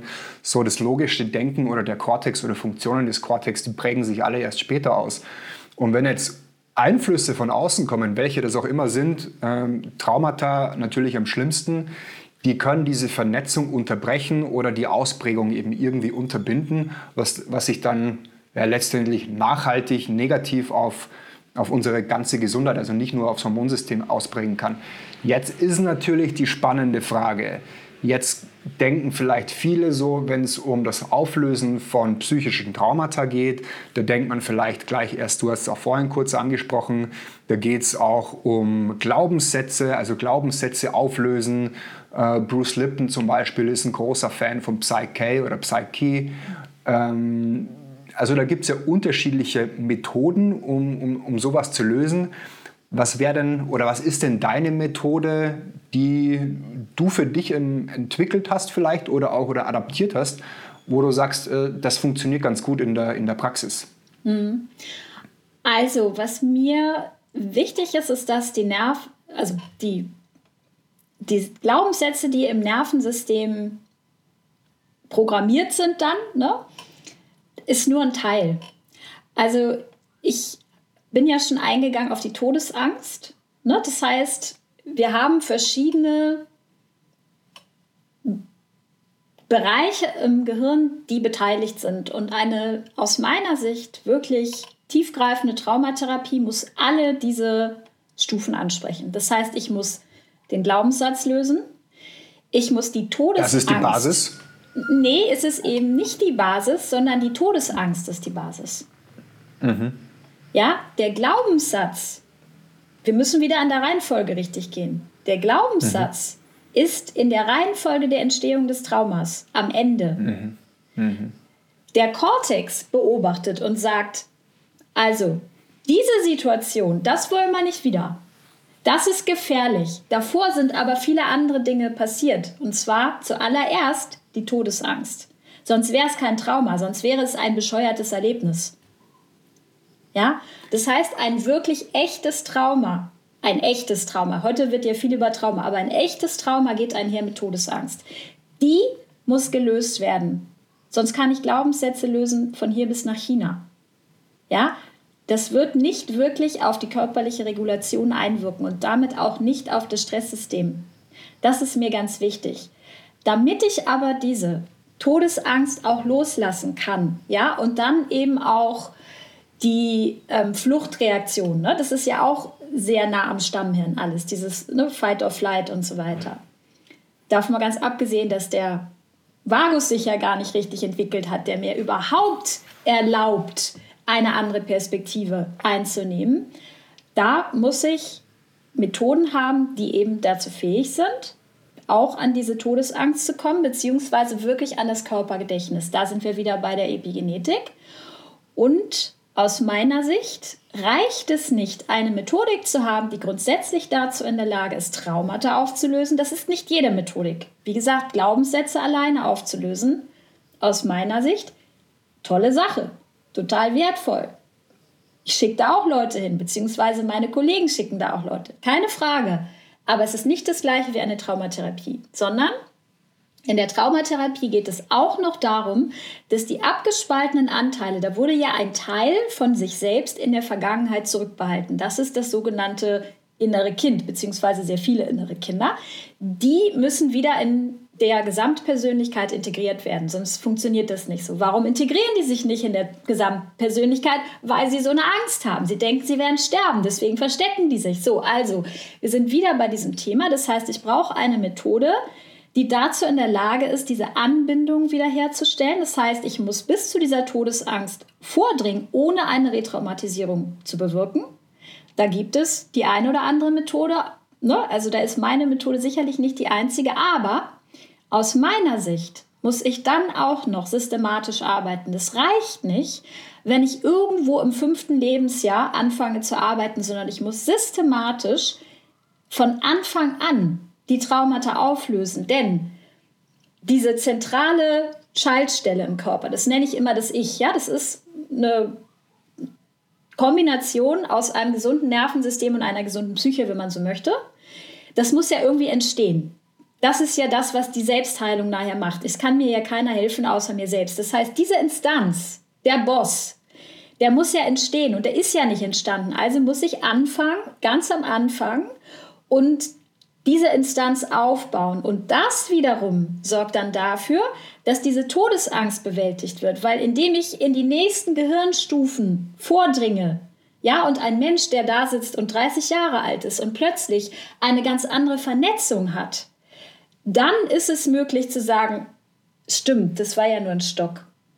Ja, und dann fällt das Ding in sich zusammen. Dann ist es eben, die Perspektive hat sich geändert, dann ist es plötzlich kein Trauma mehr, sondern dann wird es verarbeitet und dann lösen sich auch die Glaubenssätze drumherum auf. Dass Glaubenssätze auch dafür sorgen können, dass das Ganze verfestigt wird, das ist so. Ja, das ist dann nicht immer mehr chronologisch genau zu sagen, naja, okay, die müssen zum Schluss kommen. Nein, es ist eine Kombination. Und das, glaube ich, ist das Wichtigste, dass es eine Kombination sein muss aus Gefühlen, ganz wichtig, Traumata aufzulösen, ohne irgendwie mit diesen Gefühlen, die da ja auch sind, ja, also die abgespalten worden sind, die Scham, die Traurigkeit, die Wut, die Angst vor allen Dingen, ja, es ist ja hauptsächlich Angst. Ohne da ranzukommen, auf irgendeine Weise, da brauche ich den Glaubenssatz nicht zu lösen. Dann ist das wieder so ein Hirngespinst, ja, dann bin ich wieder in der Funktion und denke, ja, wie toll, ich meine, wir haben 5% Bewusstsein, ja. Wenn ich dann den Glaubenssatz in meinem 5% Bewusstsein erledigt habe, ist nicht unbedingt gesagt, dass das Körpergedächtnis dann auch damit gleichzeitig gelöscht ist. Ja? Und deswegen meine ich, es ist eine Kombination aus all diesen Dingen und aus meiner Sicht muss ich von Anfang an anfangen. Wie komme ich denn dahin? Die wenigsten kommen ja zu dir und sagen, hey, Moment mal, ich bin da vor ungefähr 30 Jahren durch den Wald gelaufen, auf den Stock getreten. Ja. Im übertragenen Sinne natürlich. Sondern die Menschen, die kommen ja und sagen, ich habe eine Schilddrüsenfehlfunktion oder ja. der Hormonzyklus ist gestört. Wie komme ich dahin und vor allem, äh, wie finde ich denn raus, welcher dieser Todesängste, weil möglicherweise hatte ich ja nicht nur eine Todesangst, äh, ich bin Nein. vielleicht dann nochmal irgendwie geschwommen und dann kam irgendwie dann kam Barsch daher oder was auch immer. Also ich habe mehrere so Todesängste vielleicht gehabt in meiner Kindheit. Wie kann ich mich da als ein Therapeut ähm, dahin bewegen, dass ich das finde? Naja, ähm, diese Geschichte mit der Schlange und dem Barsch, das sind ja immer noch Monotraumata. Das sind nicht die Traumata, die meine Entwicklung tatsächlich wirklich stören werden, in der Regel. Ja, das kann mhm. sicherlich, wenn es was ganz Schlimmes ist, auch sein. Die schlimmsten Traumata sind die, die ich von meinen Eltern mitbekomme. Das ist das Problem. Ja, das heißt, wenn meine Eltern mir nicht die Zuwendung gegeben haben, die ich brauchte, dann entstehen Entwicklungstraumata. Das sind die wirklich, wirklich heftigen. Das heißt, ich muss mir anschauen, wie ist die Stimmung im wahrsten Sinne des Wortes im Mutterleib gewesen. Ja, hm. was hat die Mutter gedacht? Wir wissen ja heute, ne, das, was die Mutter denkt, das prägt epigenetisch das Kind mit. Ja, so. Das heißt, wie war die hormonelle Situation der Mutter? Das wird das Kind mitbekommen. Und das Kind wird eine Reaktion darauf haben. Das ist dann das nächste. Ja, das heißt, wenn die Mutter irgendwie denkt, ach shit, das passte gar nicht so mit diesem Kinderwunsch und eigentlich bin ich total gestresst, äh, dann wird das Kind eine Reaktion darauf haben, wird sich unerwünscht fühlen. Und dementsprechend wird eine Prägung entstehen. Und das ist etwas, was dann der Therapeut, der diesbezüglich ausgebildet oder fortgebildet ist, der wird ja wissen, das ist ja genau das Geheimnis, das ist das, was dann eben in der Fortbildung dann auch vorkommt, wobei das Modul tatsächlich meiner Fortbildung noch nicht zur Verfügung steht, der breiten Öffentlichkeit. Jedenfalls ein paar Leute sind schon ausgebildet, dass tatsächlich man systematisch vorgeht. Man schaut sich einfach an, was sind die typischen Situationen, die man hat, zum Beispiel im Mutterleib, naja, man ist da irgendwie eben eingeengt in dieser Höhle, ja, und die Eltern haben bestimmte Gedanken und wie hat sich das angefühlt, ja, was sind die Glaubenssätze, die dahin kommen. Und dann arbeitet man sich halt vor und die Themen wechseln natürlich ein bisschen, ja, wenn ich dann irgendwann in der Pubertät bin, dann geht es nicht mehr so sehr darum, Mami hat mich nicht lieb, sondern da geht es dann eher darum, Mami hat mich irgendwie beschnitten, ja, in meiner Freiheit. Und Mami ist ganz blöd, weil ich durfte ja nie das und das machen. Das ist wichtig. In, Im Jugendalter ist es wichtig, seine eigene Individualität zu finden und so weiter. Und viele Eltern, sage ich mal so, die sind entweder übereinschneidend oder sie geben gar keine Struktur. Das ist ja eben das Problem. Man muss sowohl Struktur geben, ja, es heißt, ohne Verbote in Anführungsstrichen geht es leider auch nicht, aber man muss das kindgerecht machen. Man muss das immer im Sinne des Kindes machen. Und das haben tatsächlich die meisten Eltern leider verpasst. Nicht, weil sie böse sind oder weil sie ne, irgendwie was Schlechtes wollten, sondern weil sie selber diese Strukturen nicht hatten. Und das kommt aber beim Kind an, egal wie gut es die Eltern eben gemeint haben. Und das ist etwas, was man eben systematisch aufarbeiten kann, weil ich eben zum Beispiel am Anfang meines Lebens in der sogenannten Symbiose bin. Das ist bewiesen, ja, das hat die, äh, die Schulpsychologie, wenn man so möchte, absolut anerkannt und das ist natürlich eine besondere Situation, wo ich ja gar kein eigenes Wesen bin. Ja, ich fühle mich gar nicht als eigenes Wesen und dementsprechend kriege ich alles eins zu eins mit, was Mami sozusagen fühlt, aber auch die Umgebung.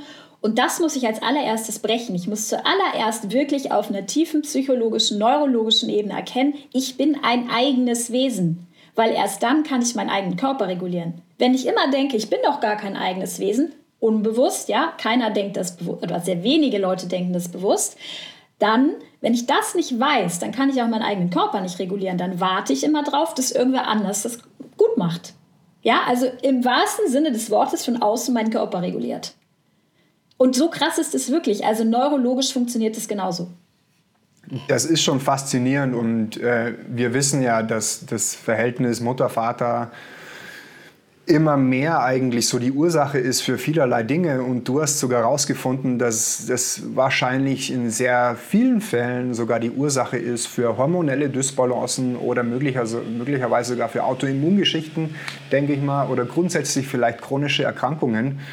Ähm, und da kommen wir eher wieder auf den Anfang zurück, wo wir gesagt haben oder wo wir darüber gesprochen haben, dass nicht mal die funktionelle Medizin eigentlich so weit denkt, dass man vielleicht sowas auch hier mit integrieren könnte.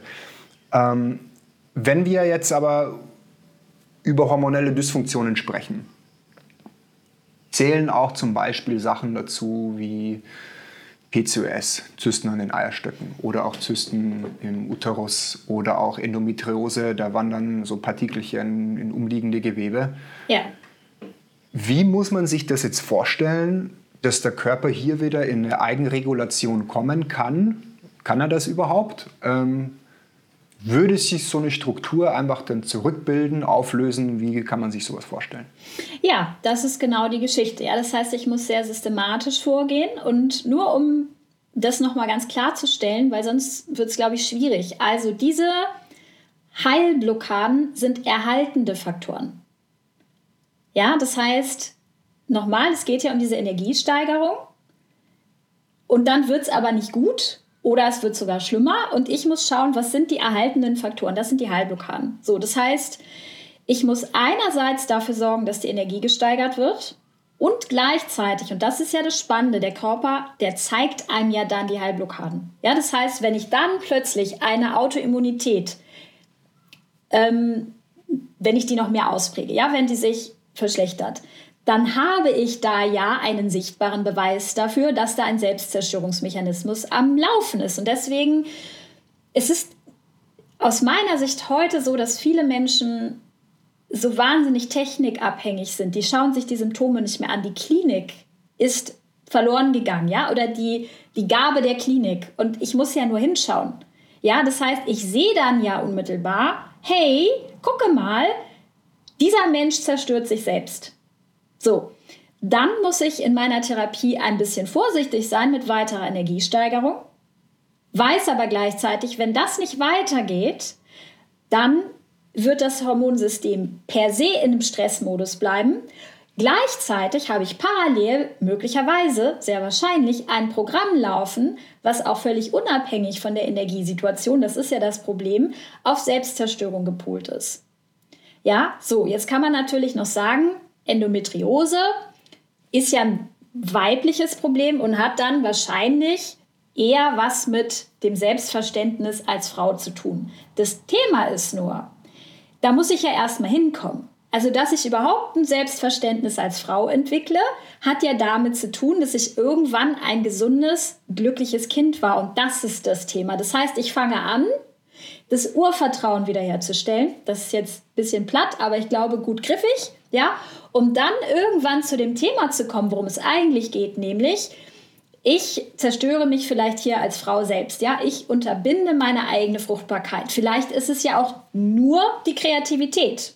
Ja, vielleicht geht es gar nicht um die Weiblichkeit als solches, aber es geht um die Kreativität und dafür stehen die Geschlechtshormone. Ja, das heißt, dass ich mich ausdrücken kann in der Welt, dass ich meine Individualität leben kann. Das alles sind ja Themen, die einen begleiten, wenn man erwachsen ist. Und deswegen arbeite ich parallel. Das heißt, im Idealfall, ich steigere die Energie immer mit ganz vorsichtigen Augen und gucke, wo tauchen diese Heilblockaden auf. Und dann bearbeite ich sie natürlich fallbezogen, aber das ist nicht das Einzige, sondern Menschen funktionieren ja dann am Ende doch immer alle gleich. Nämlich wir alle haben ein Nervensystem, das muss sich bei allen entwickeln und die Schritte dahin sind gleich. Ja, es ist so unterschiedlich, wie stark der eine das Problem hat, der andere das andere. Aber wir alle haben diese frühkindlichen Reflexe. Sie alle müssen abgebaut werden. Und zwar alle in der gleichen Reihenfolge. Da gibt es keine Individualität. Das ist das, was mich so ein bisschen eben an der funktionellen Medizin, auch an der klassischen Naturheilkunde so ein bisschen ja, wundert, ist, dass sie diese Systematik nicht wirklich anerkennen. Es gibt also eine bestimmte Reihenfolge. Ein bisschen geht die TCM in die Richtung, aber wie gesagt, ein bisschen unzureichend für mich.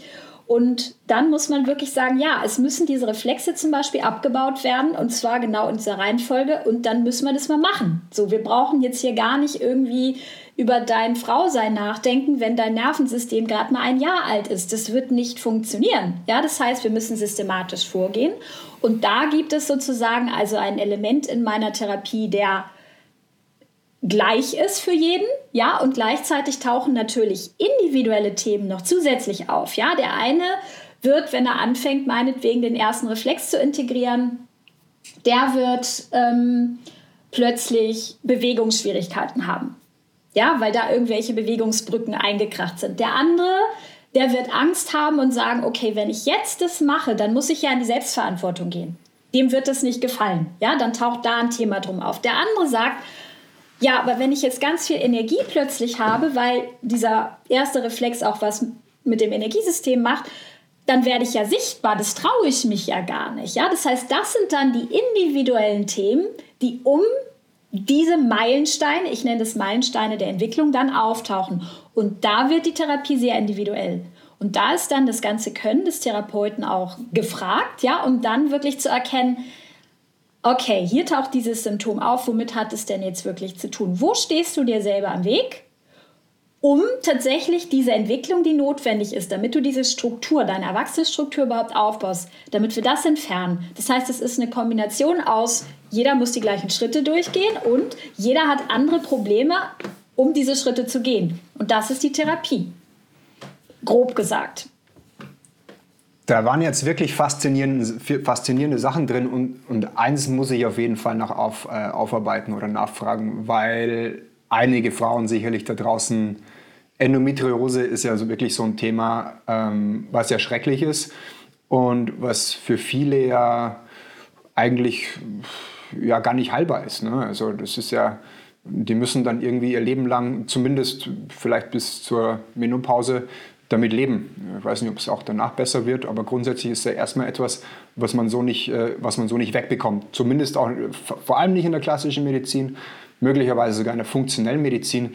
Deswegen fand ich jetzt ganz, ganz spannend, dass du da in den Raum gebracht hast, dass Endometriose auch immer damit zusammenhängt. Ich kann jetzt das Wort nicht mehr wiedergeben, was du benutzt hast, aber ich würde es jetzt mal von mir aus, würde ich es jetzt vielleicht Selbstliebe, würde ich es jetzt vielleicht bezeichnen und äh, sich zeigen oder gesehen werden.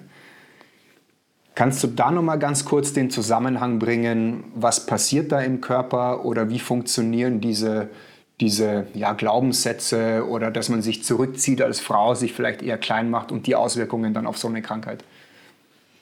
Also wie gesagt, womit es dann im Einzelnen zusammenhängt, ja, ob du vielleicht einen sexuellen Missbrauch hattest, ob du dich hässlich fühlst, ob du Angst hast in einer Welt, die vielleicht von dir empfunden von Männern regiert wird, dich als Frau zu zeigen, ob du gehört hast zu Hause, dass es sich nicht gehört für eine Frau, dich zu zeigen.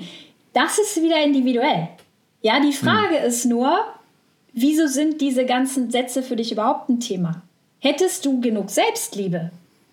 Ja, hättest mhm. du als ganz kleines Kind dieses Urvertrauen in dir gehabt, hättest du dann daraufhin gesunde persönliche Beziehungen erlebt, dann würdest du diese Frage für dich selber lösen und es wäre ein, ein Nicht-Problem. Ja, es, dieses Thema würde gar nicht erst aufkommen, weil wenn ich mit mir wirklich in Ordnung bin, dann stelle ich mich nicht später als Frau in Frage, weil diese ganzen, und das ist eben das perfide, es klingt wie ein erwachsenes Thema. Ja, ich bin eine Frau, ich fühle mich nicht gesehen, aber es ist kein erwachsenes Thema. Es ist ein kindliches Thema.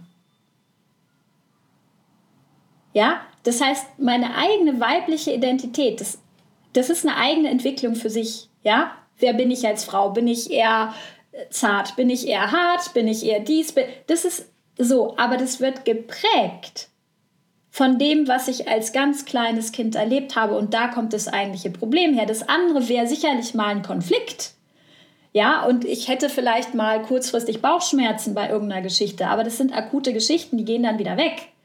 Aber wenn es sich so verfestigt hat, dass ich organische Schäden habe, dann ist da ein ganz tiefer, darunterliegender Konflikt. Ja, und es gibt Menschen, auch in der Naturheilkunde, da gibt es ja auch so besondere Richtungen, die sagen, ja, ja, das hat dann eher was mit, keine Ahnung, dem und dem Konflikt zu tun und so weiter. Der Punkt ist der, man muss immer an den Anfang mit zurückgehen, meine Erfahrung. Ja, das heißt, ich kann Konflikte nur lösen, wenn ich wirklich die Grundlagen habe. Und das ist das Urvertrauen, das ist überhaupt nicht in der Symbiose zu sein.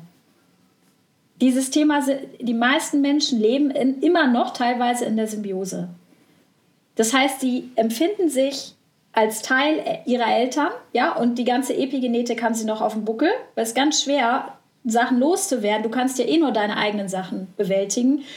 Wenn du irgendwas hast, was jetzt an Glaubenssätzen von deinen Eltern kommt, was du gar nicht erlebt hast, dann wird dich das prägen und du musst irgendwann erkennen, das ist gar nicht meins, das musst du nicht aufarbeiten, du musst es abgeben. Das ist nochmal was ganz anderes, ja? So, aber das passiert nicht, wenn du immer noch mit deinen Eltern so energetisch verbunden bist.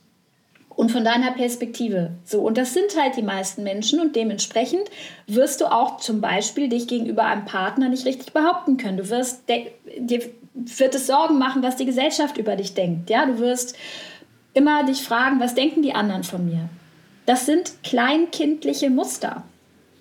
Ja, und die können dann zu bestimmten Dingen führen, zum Beispiel einer Endometriose. Ja, beim anderen ist es was anderes. Und klar kann man sagen, dass jetzt bestimmte Sachen jetzt bei einer Endometriose würde ich sagen, da ist bestimmt etwas, was mit Weiblichkeit auch zu tun hat, ja, weil einfach so eine prominente Stelle ist. Aber es ist nur die Spitze des Eisbergs, was jetzt den Konflikt anbelangt. Ich bin wirklich ein ganz großer Fan von diesen super komplexen System oder von dieser integralen Evolution, weil ich es ganz, ganz spannend finde, was du hier alles vereinst und, äh, und quasi keinen Stein umgedreht lässt, um da an, an, an die Heilung zu kommen. Und also einerseits super komplex, auf der anderen Seite muss man sagen, wow, so viele Menschen leiden an den unglaublichsten Krankheiten. Wenn es am Ende dann so einfach sein kann, herauszufinden, dass das alles passiert ist, weil ich nur in Anführungszeichen äh, so ein bisschen Liebe nicht gekriegt habe zum, zum richtigen Zeitpunkt. Das ist natürlich ein großer, großer Punkt. Aber dann quasi dadurch Heilung finde, das, das ist natürlich schon das ist natürlich ein super Ansatz für viele Menschen da draußen. Es ist ein Aspekt. Ne? Wie gesagt, es gibt noch die Energiesteigerung, es gibt noch die ganzen genau. Präparate, die du genommen hast. Bei einer Endometriose wird recht wahrscheinlich eine Pilleneinnahme davor sein. Das ist eigentlich fast schon sicher, ja. Mhm. Es ist eben nicht nur eine Sache und wie gesagt, es ist komplex und man darf das nicht zu sehr vereinfachen. Es ist komplex und was mir ganz wichtig ist, wir haben schon sehr viele tolle Sachen erlebt, ich an mir ja auch, ja. Aber es ist ein Weg, den muss man gehen wollen. Der hat ganz viel mit Selbsteinsicht zu tun. Das ist ein harter Weg mit ganz viel, Ver also Selbstverantwortung, Verantwortung. Es ist nicht einfach mal ebenso. Ja, das heißt, es ist äh, eine ganz schöne Reise und auf die muss man sich begeben wollen. Ja, und meiner Erfahrung nach ist die, also dass viele Menschen nicht heilen, weil sie diese Reise nicht antreten wollen. Hm. Das ist meine Erfahrung. Ja, also und sicherlich glaube, ist die Reise auch für jeden unterschiedlich lang oder intensiv. Für den einen absolut. mag die Reise vielleicht einfacher sein, für den anderen ist es vielleicht ein Riesenweg auf einem Berg. Ähm, und das ist auch absolut. wieder individuell, je nachdem, was man mitbringt. Wir kommen langsam zum Ende, Katja. Und ähm, jetzt vielleicht irgendwas zum Mitnehmen? Weil das ist ja wirklich jetzt was, okay, da braucht man definitiv einen Therapeuten, ja. da braucht man jemanden, der einen da durchbegleitet. Ja. Trotzdem für den einen oder anderen Zuschauer und das ist für die Frau an sich oder grundsätzlich für den Menschen an sich, aber auch für Eltern, die vielleicht zuschauen. Was kannst du mit auf den Weg geben, wenn man jetzt nicht sagt, okay, ich gehe jetzt in diese komplette Therapiesitzung? Was kann ich denn mitgeben für die Menschen, die zuschauen? Ein, zwei Tipps von dir. Genau, also das ist mir immer ganz wichtig. Das ist ja immer die Unterscheidung, die ich mache zwischen Therapie und Coaching. Na, also Therapie ist dieses ganze Ding, ne? also einmal alles aufdröseln und da brauchst halt auch jemanden, der wirklich diese ganzen Dinge versteht und auch therapieren darf im besten Falle. So. Und dann haben wir Coaching. Und Coaching hilft dir, das, was bereits da ist, zu optimieren. Ja, das heißt, es hilft dir, den Druck auch aus dem System rauszuholen und zu sagen, okay, wir schauen einfach mal, dass das Ganze ein bisschen entspannter abläuft, dass ich halt bestimmte Stressoren einfach raushol. Da ist Coaching sehr wichtig und ja auch Teil der Therapie. Ne? Jeder Therapeut macht es ja auch mit. So. Und da kann ich nur sagen, fangt an bei der Ernährung. Wie immer. Ja, weil wenn es hier um Energie geht, dann muss ich ja schauen, was gibt mir denn Energie? Naja, also tatsächlich nur Ernährung. Ja, also egal, ich halte viel von energetischen Maßnahmen, alles wunderbar, aber das gibt mir keine Energie auf Zellebene. Es kann mir dabei helfen, Blockaden aufzulösen, dass ich dann wieder vielleicht mehr Zellenergie herstelle. Ja, ich brauche trotzdem Nährstoffe. Das heißt, man kann halt nicht so viel falsch machen, wenn man seine Ernährung umstellt. Und das ist mir ganz wichtig, dass man Menschen etwas an die Hand gibt, was sie eben auch machen können, ohne sich zu schaden. Ne? Und während Nährstoffe ein ganz großer Teil meiner Therapie auch sind, das wiederum, wenn du da mit ganz hohen Dosierungen um dich schmeißt, da musst du wieder dich auskennen. Aber wenn du sagst, hey, ich möchte was für mich tun, kann ich nur sagen, du tust schon ganz viel für dich. Gar kein Zucker. Ja, und zwar auch aus Obst am Anfang. Ja, also ganz reduziert Zucker raus, dann Gluten raus und zwar konsequent und Milchprodukte raus. Genug Eiweiß essen und genug Gemüse. Wenn du das konsequent durchziehst, ja, und wenn du dann noch sagst, okay, ich esse nicht mehr als, ich sag mal, eine Handvoll Kohlenhydrate, ja, wenn du gekochten Reis nimmst, nicht mehr als eine Handvoll, zu jeder großen Mahlzeit, da dürfte eigentlich schon was passieren. Ja, das ist jetzt natürlich so die grobe Version, das kann man noch perfektionieren. Ne? Dafür haben wir ja die Nebennierenkur irgendwann auch entwickelt. Die kann man sich auch kaufen und so weiter. Okay, aber wenn man das schon machen würde, da wird einiges passieren. Meine Erfahrung. Und allein dadurch habe ich schon einen großen Einfluss auf die Optimierung vom Verdauungssystem, aufs Mikrobiom. Klar. Klar. Dadurch auch schon wieder aufs Immunsystem. Klar. Das Hormonsystem wird möglicherweise auch schon so ein bisschen, äh, dadurch, dass der Darm besser funktioniert, so ein bisschen mehr in Balance gebracht, auch wenn möglicherweise noch Traumata da sind. Das heißt, ja. da habe ich auch viele sekundäre und tertiäre positive Auswirkungen. Und das Buch werden wir natürlich äh, verlinken, die, die Nebennierendiät. Katja, wir haben ganz, ganz viele und tolle Infos jetzt gesammelt und vielleicht nochmal von mir zusammengefasst. Die Schritte, das Erste und das Wichtigste ist erstmal, dass die Energie vorhanden ist. Das heißt, die Energie der Zelle auffüllen oder dafür sorgen, dass die Energie wieder produziert wird. Dann muss man natürlich darauf achten, dass die Zelle sich nicht selbst auffrisst, so würde ich jetzt ausdrücken. Ja. Und dann muss man hinschauen, dass es äh, Heilblockaden gibt. Ähm, Heilblockaden kann es geben wegen Medikamentenzufuhr, wegen Psychentraumata oder eben auch, weil das Nervensystem noch nicht, ausgereizt, äh, noch nicht ausgewachsen ist. Genau. Und das kann eine lange Reise sein.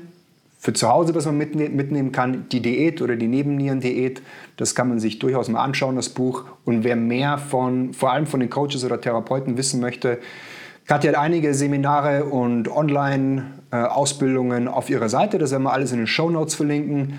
Katja, vielen, vielen Dank für die tollen Infos. Wenn man dich suchen möchte, auf welcher Website oder ähm, wie findet man dich? Mhm. Also nochmal kurze Klarstellung. Das Buch heißt Nebennierenschwäche und darin ist die Nebennierenkur auch mit drin. so, und es gibt ein Online-Produkt zur Nebennierenkur, da gibt es dann auch Rezepte zu. Ne? Also wer sagt, ich möchte einfach mal so einen Mahlzeitenplan, der kann sich ein Online-Produkt kaufen, aber wer sagt, ich möchte das System besser verstehen, der ist mit dem Buch erstmal besser bewandert, aber da ist auch beschrieben, wie die Nebennierenkur geht, allerdings ohne Rezepte. Das hätte auch den Rahmen gesprengt. Und wenn man mich finden möchte, dann unter katjatrost.de. Das ist meine Webseite. Allerdings, ähm, wie gesagt, ich bin in der Forschung mittlerweile. Ich therapiere nicht mehr. Aber wer mehr zu meiner Methode wissen möchte, der ist beim Hormon Connection Podcast sicherlich auch gut aufgehoben. Da habe ich ähm, selber auch natürlich den Podcast gemacht, zwei Staffeln lang und mittlerweile machen das Menschen, die ich ausgebildet habe und es geht genau um diese Themen. Klasse, Katja. Vielen, vielen Dank für all die tollen Infos. Auch Gerne. vielen Dank an alle Zuschauer fürs äh, Einschalten und ich freue mich dann bis zum nächsten Mal. Vielleicht sehen wir uns auch wieder in der zweiten Show. Ich hätte tausende weitere Fragen noch im Kopf. Zwischendurch kamen immer Fragezeichen, Fragezeichen, aber wir können ja nicht auf alles eingehen in einer Show. Deswegen vielleicht wird es irgendwann eine zweite Show. Katja, vielen Dank, dass du dabei warst. Bis bald. Sehr gerne, bis bald.